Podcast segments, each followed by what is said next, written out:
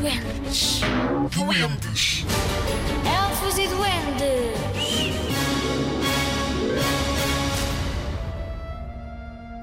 O Homem Astuto da Cidade da Colina. Zigzaggers. Sabem o que é ser astuto? Astuto quer dizer esperto ou inteligente. Vamos à nossa história. Era uma vez duas cidades que ficavam a poucos quilómetros uma da outra, numa certa parte de um certo país. O nome das cidades era Cidade Plana e Cidade do Monte. As pessoas que viviam na cidade plana tinham terras boas que davam muitos legumes e muitas frutas, que depois vendiam no mercado. Por venderem tão bem, tinham sempre as gavetas cheias de moedas de ouro e de prata. Sabiam pouco sobre colinas, florestas e as pessoas que viviam na outra cidade. A cidade da colina tinha muitas colinas e florestas. As terras não eram muito boas e davam poucos legumes e pouca fruta. Tinham que trabalhar no duro para colherem alguma coisa da terra. Mas aprenderam com isso, mais do que os seus vizinhos da cidade plana, que viviam bem e com fartura. Zigzaggers, quando eu falo em fartura, não pensem nas relotes das feiras que vendem farturas e churros.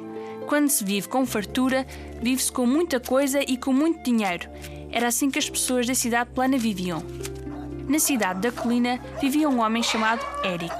Um dia teve a sorte de apanhar uma raposa que andava a assustar as suas galinhas. Decidiu vender a raposa a quem a quisesse comprar. A caminho do mercado passou por ele um homem da cidade plana. O seu nome era Christopher. Quando viu o homem com a raposa, parou a carroça dele e gritou: Que animal tens tu aí? Nunca vi nada assim. O Eric, da cidade da colina, parou e olhou para o homem que não conhecia. Assim que se apercebeu que era um homem da cidade plana, respondeu: Podíamos chamá-lo de pintor de ovelhas. Pintor de ovelhas? disse o Christopher. O que fazes tu com ele? Ele pinta as minhas ovelhas de encarnado, disse o Eric. É sério? perguntou o outro. Sim, pode-se dizer que sim. Podia-se poupar dinheiro dessa maneira. Acho que não, respondeu logo o Eric. Ele é muito, muito caro. Ah, ah, claro, achou logo o Christopher. Quanto queres tu por ele? Vendo-te por 70 moedas de ouro. Isso é um ótimo negócio. Pode-se comprar três vacas por esse dinheiro. Eu sei, respondeu o Eric e começou a andar. Espera, espera! gritou o homem rico. Não podemos discutir o preço? Dou-te 50 moedas de ouro. Sim, fica com ela então, respondeu o Eric. Ah, lembrou-se o Eric. Só para que saibas, ele pinta muito melhor se o deixares dentro dos estábulos das ovelhas, mas com a porta fechada. Quando o Christopher chegou a casa com o seu pintor de ovelhas, pô-lo logo no estábulo e fechou a porta. Na semana seguinte, a mulher do Christopher ficou curiosa e espreitou o estábulo pelo buraco da fechadura da porta. Conseguia ver algumas manchas encarnadas nas paredes. Assim, ficaram a pensar que o pintor de ovelhas estava quase a acabar o seu trabalho e iam dar-lhe mais uma semana. Passado duas semanas, o Christopher e a sua mulher abriram a porta do estábulo e entraram. Tanto o pintor de ovelhas como as ovelhas tinham desaparecido.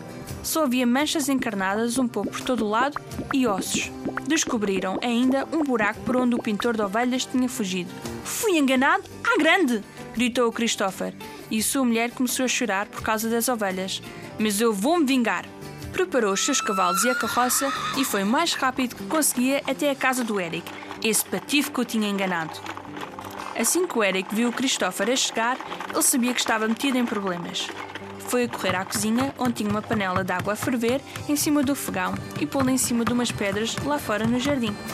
Como a água não deixou de ferver logo, a primeira coisa que o Christopher viu foi a panela a ferver em cima de pedras frias, sem lume. Esqueceu-se imediatamente do pintor de ovelhas e na sua vingança.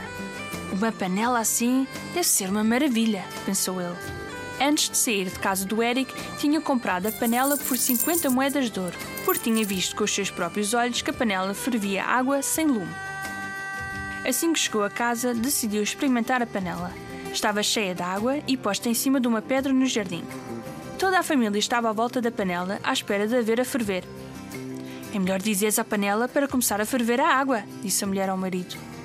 É melhor começares a ferver, panela, disse o Christopher à panela. Esperaram uma hora, mais uma hora, mas não se via a panela ferver. Finalmente perceberam que tinham sido enganados outra vez pelo homem da cidade da colina.